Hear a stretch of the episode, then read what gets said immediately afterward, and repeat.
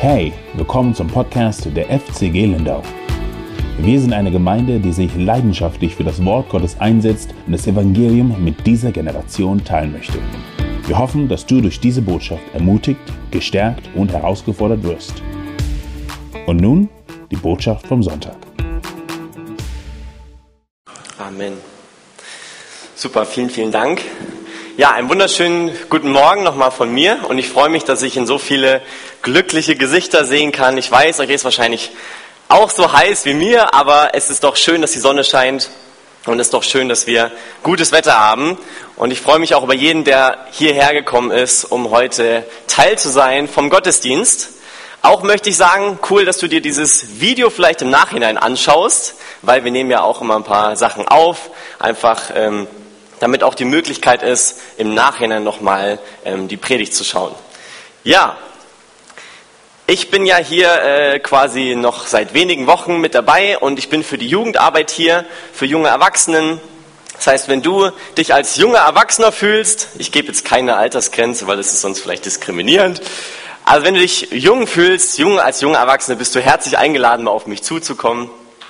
Oder wenn du einen Teenie kennst, einen Jugendlichen kennst, der, der, der Lust hat auf Gemeinde, der Lust hat, Jesus kennenzulernen, dann äh, sei dir bewusst, wir haben in der Gemeinde echt ein super, super tolles Team. Wir haben, wir haben coole Aktionen geplant äh, und es ist sehr bereichernd, da dabei zu sein. Vielleicht kann sich der ein oder andere von euch noch an seine Jugend erinnern. Früher Jugendstunden oder Kindergottesdienste. Und es ist wirklich eine super prägende Zeit. Also bis heute erinnere ich mich an, ja, so schon konkret so zwei, drei äh, Jugendgottesdienste, wo wirklich Dinge gesagt wurden, die mich äh, geprägt haben, die mich bis heute geprägt haben, die mich verändert haben. Und das ist stark, oder? Und dafür finde ich es find ich super, dass man die Möglichkeit gibt, Jugendlichen was zu lernen, Jesus kennenzulernen, Potenzial zu entfachen, ihre Begabung kennenzulernen, also das äh, genug, ja. Also ihr wisst Bescheid. Äh, Freue mich, wenn äh, wir in Kontakt kommen zusammen. Es war ungefähr dieselbe Jahreszeit, so Juli, aber ich war circa 15, 16 Jahre alt. Und man weiß ja, wenn es um Geschenke geht, an Weihnachtsgeschenke, dann fängt man am besten im Juli schon an, die Eltern zu bearbeiten, damit das an Weihnachten dann auch klappt. So, also Juli, ich gehe zu meinen Eltern, Mama, Papa, dieses Jahr, ich möchte unbedingt einen Nintendo haben, bitte. Nintendo, kennt ihr, schon mal gehört? So eine kleine Spielkonsole, ja? Kann man die Hände nehmen und so ein bisschen, weiß ich, Mario Kart und solche Sachen spielen.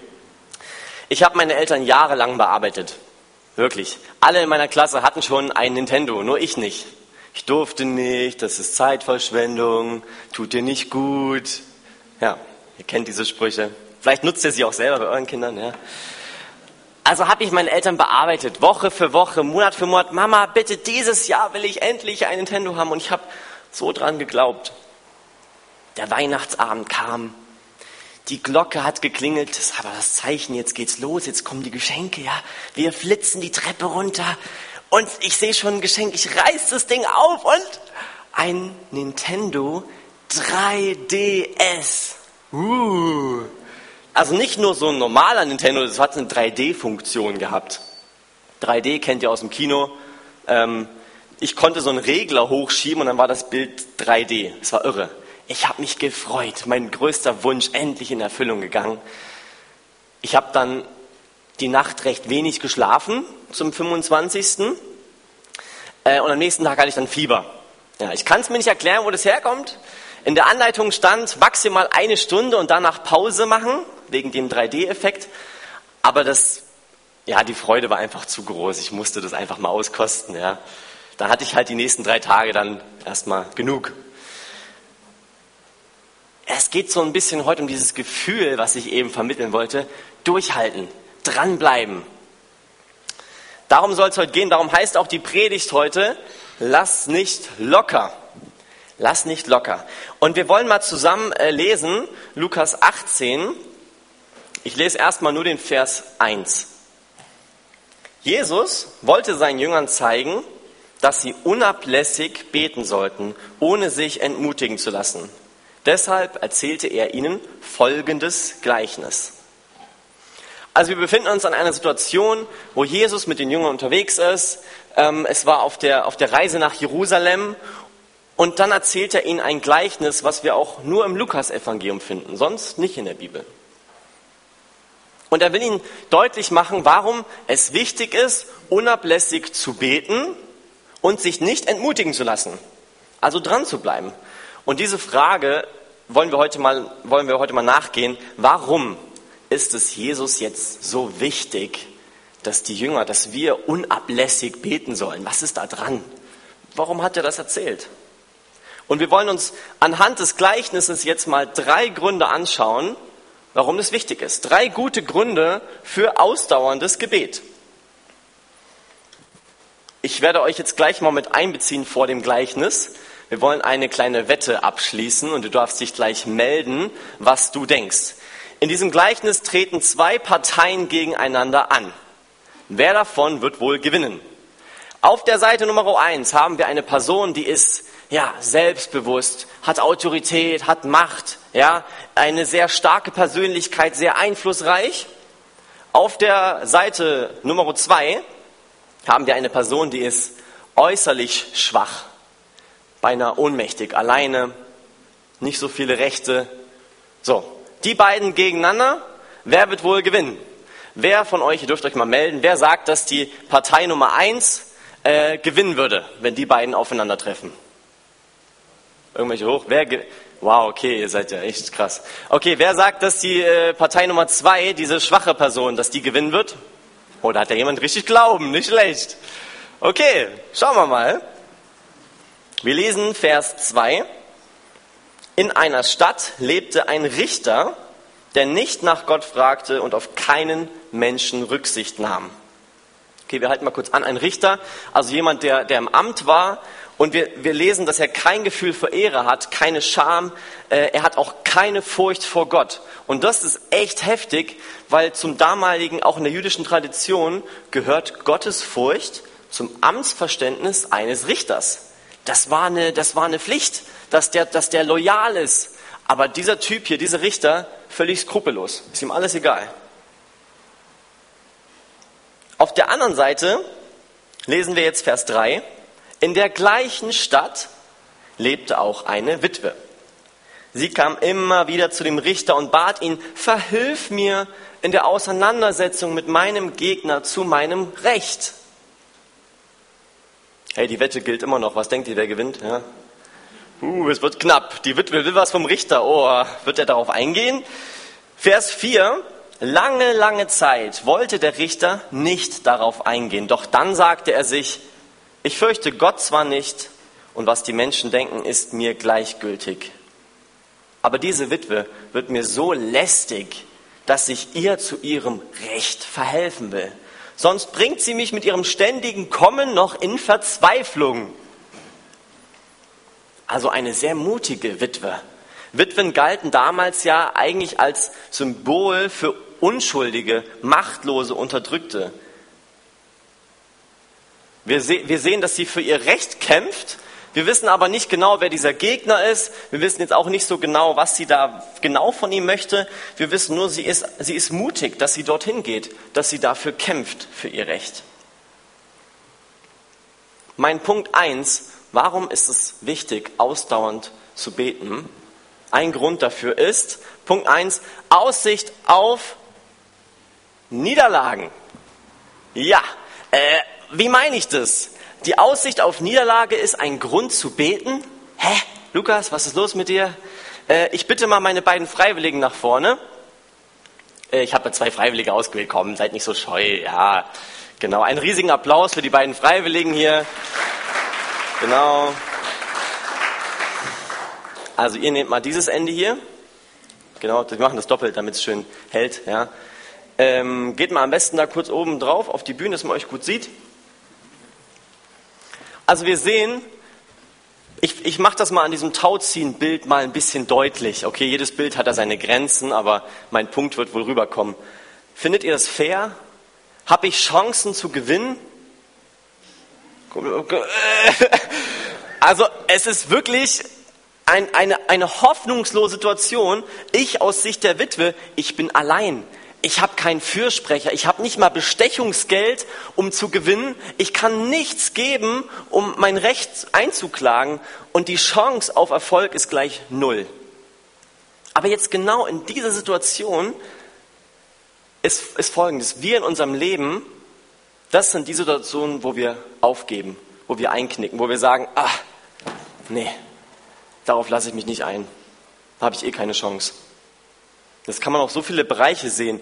Also wo, vielleicht sind das so manchmal Dinge auch in unseren Beziehungen, wo wir sagen, ach, die, die Schuld ist so groß, der, der Streit, den Stress, den wir haben, das ist so groß, da habe ich eh keine Chance, da kann Gott eh nicht mehr wirken. Die Krankheit in meinem Leben, oh, das ist so groß, das ist so schlimm. Ich lasse es lieber. Es lohnt sich nicht dafür zu kämpfen. Wo ist manchmal unser Ehrgeiz, für die, dran zu bleiben äh, bei den Dingen, wo wir auch manchmal nur eine Niederlage sehen?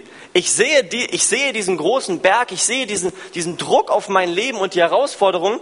Und die Witwe, was macht die? Die wird lästig. Die hält das Seil fest, die bleibt dran. Die geht immer wieder zu diesem Richter, so lange, bis die Richter, irgend der Richter sagt, oh, ich lasse die jetzt einfach. Ja, ihr gebt einfach auf, Ihr dürft aufgeben, liebe Leute. Ja, ihr müsst aufgeben. Ja, ich habe gewonnen. Ja, Dankeschön. Super.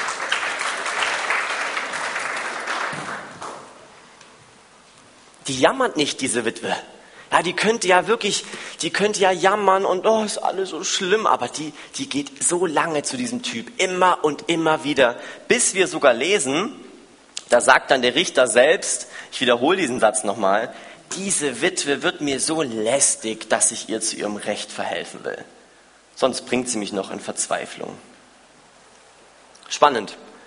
Ein sehr mächtiger Mann, skrupellos, der weder Recht noch Anstand für wichtig erachtet, dieser Mann gibt jetzt einfach einer Witwe nach, weil sie ihm lästig wird.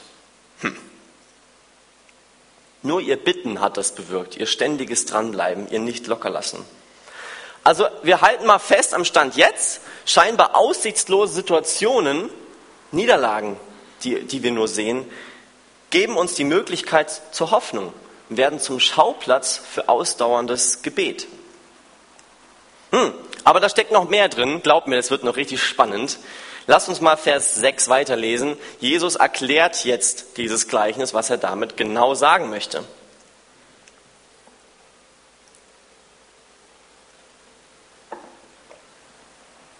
Der Herr fuhr fort.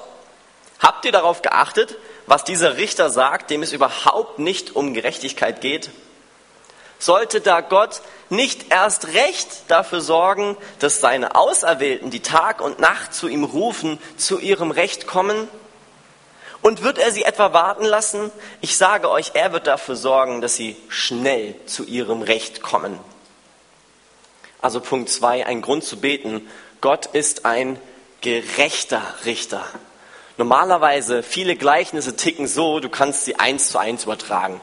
Die Person ist der Martin, die Person ist der Lukas, ja. Aber hier ist es ganz anders. Der Richter, dieser ungerechte Richter, ist genau das Gegenstück zu Gott. Ein ungerechter Richter und wie viel mehr ist Gott ein gerechter Richter?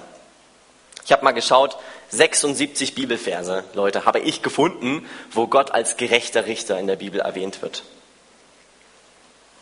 Wenn sogar ein ungerechter Richter aufgrund des Durchhaltevermögens dieser Witwe dazu bewegt wird, ein positives Urteil zu sprechen, wie viel mehr wird Gott denen antworten, die zu ihm rufen?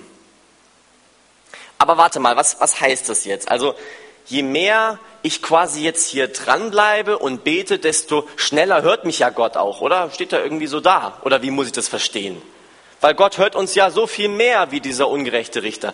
Also kann man jetzt sagen, ja, je mehr ich dann dranbleibe und bete, äh, desto, desto schneller passiert was. Wie, wie, wie muss ich das verstehen? Weil dieses Ding ist ja, diese Frage habe ich mir gestellt, so oft in meinem Leben kämpfe ich auch im, im, Glauben, im Gebet für so, für so Dinge in der Welt. Ich bete für, für Frieden. Ich bete dafür, dass Menschen geliebt werden. Ich bete gegen Hunger. Ich bete, dass dass, dass Menschen nicht mehr auf der Straße sitzen, dass, kein, dass Kinder nicht mehr sterben müssen. So viele Punkte, wo ich dranbleibe und wo ich dann so die Welt sehe und mir denke, ja, verzeiht die Frage, aber ist Gott ein gerechter Richter? Das wirkt so ungerecht. Hm. Und ihr kennt das vielleicht. Man verpackt seine Gebete, schnürt es zusammen, schickt es zum Himmel und der Himmel wirkt verschlossen, zugerammelt. Ja. Doch kein gerechter Richter. Überall so viel Ungerechtigkeit und Lieblosigkeit. Ist es denn gerecht, dass es manchmal krummen Menschen wie diesem Richter, ja, dass es dem besser geht wie der Witwe, dass er ein schönes Leben hat? Das ist doch eine Spannung hier, die dazu führt, ich finde Psalm 77, Vers 8 da irgendwie schön. Wird denn der Herr ewiglich verstoßen und keine Gnade mehr erzeigen? Das ist eine Spannung, an der wir jetzt hier sind. Auf der einen Seite dranbleiben im Gebet. Wie viel mehr wird Gott euch hören, die ihr zu ihm ruft? Und auf der anderen Seite diese scheinbare Ungerechtigkeit. Und genau jetzt lasst uns mal schauen, was denn in diesem Gleichnis überhaupt mit diesem Recht gemeint ist, was wir hier einklagen sollen. Wäre vielleicht mal ganz wichtig. Was klagt die Witwe ein? Geht es ihr um, Herr Richter, monatliches Einkommen möchte ich gern wieder bekommen. Ja, man hat mir meine Tasche gestohlen. Ich möchte die zurück. Äh, ich möchte gerne soziale Gerechtigkeit, Herr Richter. Ja, was, was klagt sie da eigentlich ein? Wissen wir das? Und was sind die Rechte, die wir im Gebet behandeln sollen? Was ist denn dieses Recht, was uns zusteht, scheinbar? Und wir kommen nicht drum rum, dieses Gleichnis im Kontext zu betrachten. Wir haben letzte Woche eine starke Predigt gehört vom, äh, vom Daniel. Vorher im Kapitel 17, hey, es geht um die Wiederkunft von Jesus. Es geht darum, dass eines Tages der Herr wiederkommen wird und dann wird er Gerechtigkeit auf diese Erde bringen. Dann, wenn er wiederkommt. Das Recht ist eigentlich der Rettungsakt der Wiederkunft von Jesus Christus was er denen verspricht, die äh, auserwählt sind, die zu ihm rufen. Auserwählt also heißt Menschen, die im Glauben Jesus als Retter annehmen und erkennen, dass sie vor Gott schuldig sind. Die erkennen, dass Jesus für sie das göttliche Gericht getragen hat und auferstanden ist. Es geht nicht darum, dass wir das Recht haben vor Gott auf einen gesunden Körper und Herr, ich, dieser Leberfleck, das hat jetzt nicht zu sein, es geht nicht darum, dass wir ein Recht haben auf finanziellen Überfluss, auf, auf Reichtum in diesem Leben. Es geht darum, dass wir durch Jesus Christus Anspruch haben auf Erlösung.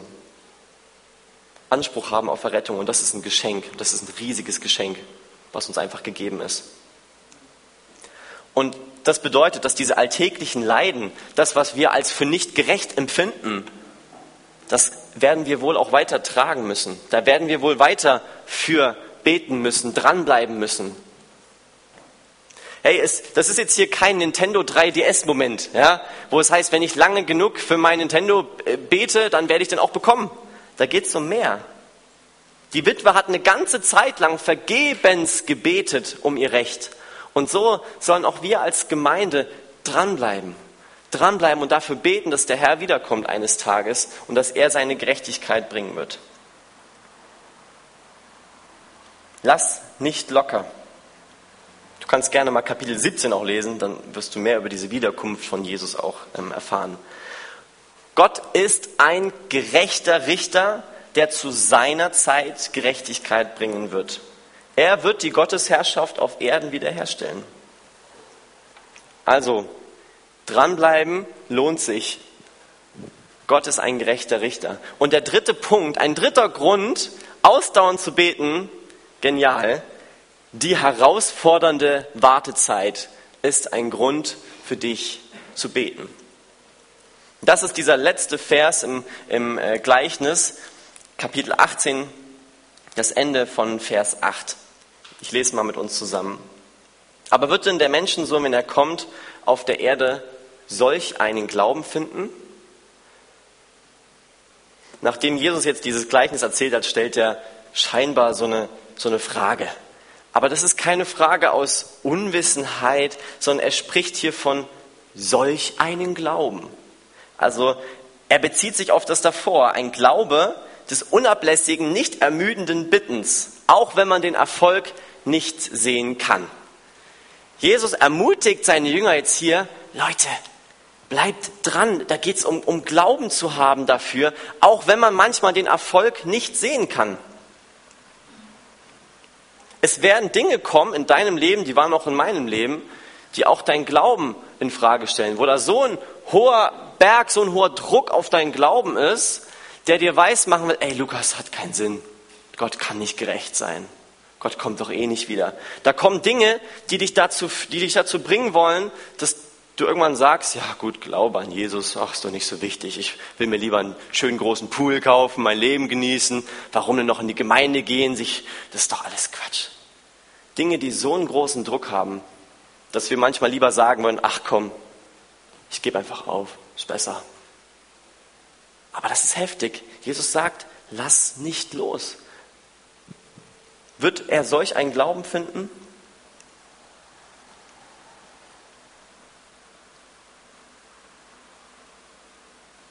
Diese Wartezeit, in der wir dann leben, bis Jesus wiederkommt, ist ein Mittel zur Stärkung und Festigung in der Nachfolge.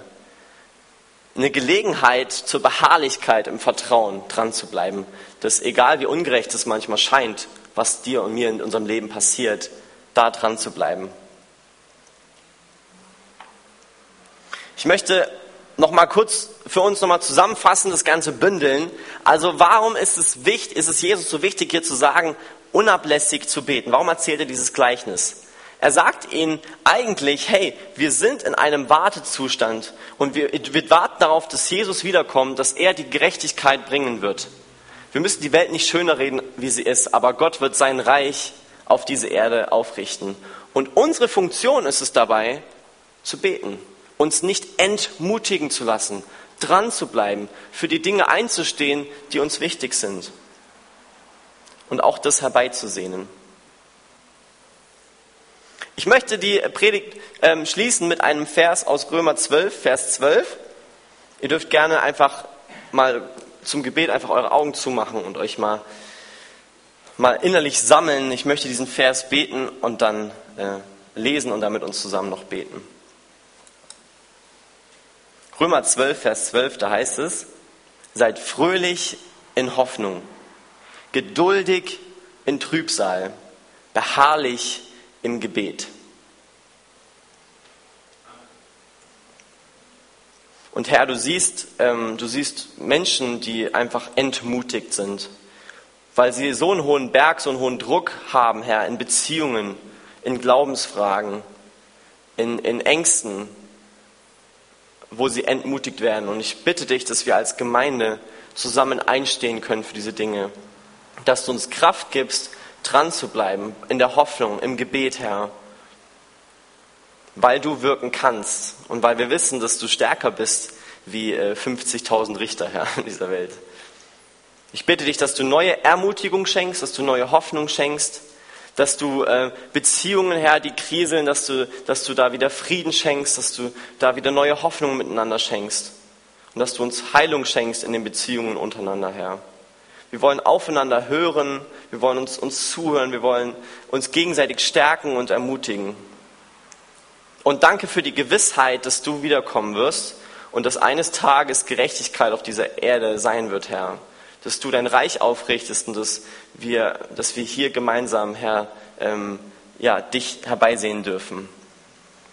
Danke für diesen Sonntag, Herr. Danke, dass du jedem was, was mitgibst, Herr, dass, dass wir verändert werden, auch in unserem Alltag, dass wir uns einen Punkt merken können, Herr. Und ich bitte dich, dass wir geprägt werden, immer mehr und mehr von, von deinem Wort und von deinen Zusagen. Amen. Wir hoffen, dass das Wort Gottes in dein Leben gesprochen hat. Danke fürs Zuhören und vergiss nicht, unseren YouTube-Kanal zu besuchen. Du findest uns auch auf Instagram, Facebook und natürlich auf unserer Website www.fcg-lindau.de. Bis nächste Woche, wenn wir wieder in das lebendige Wort Gottes eintauchen. Tschüss.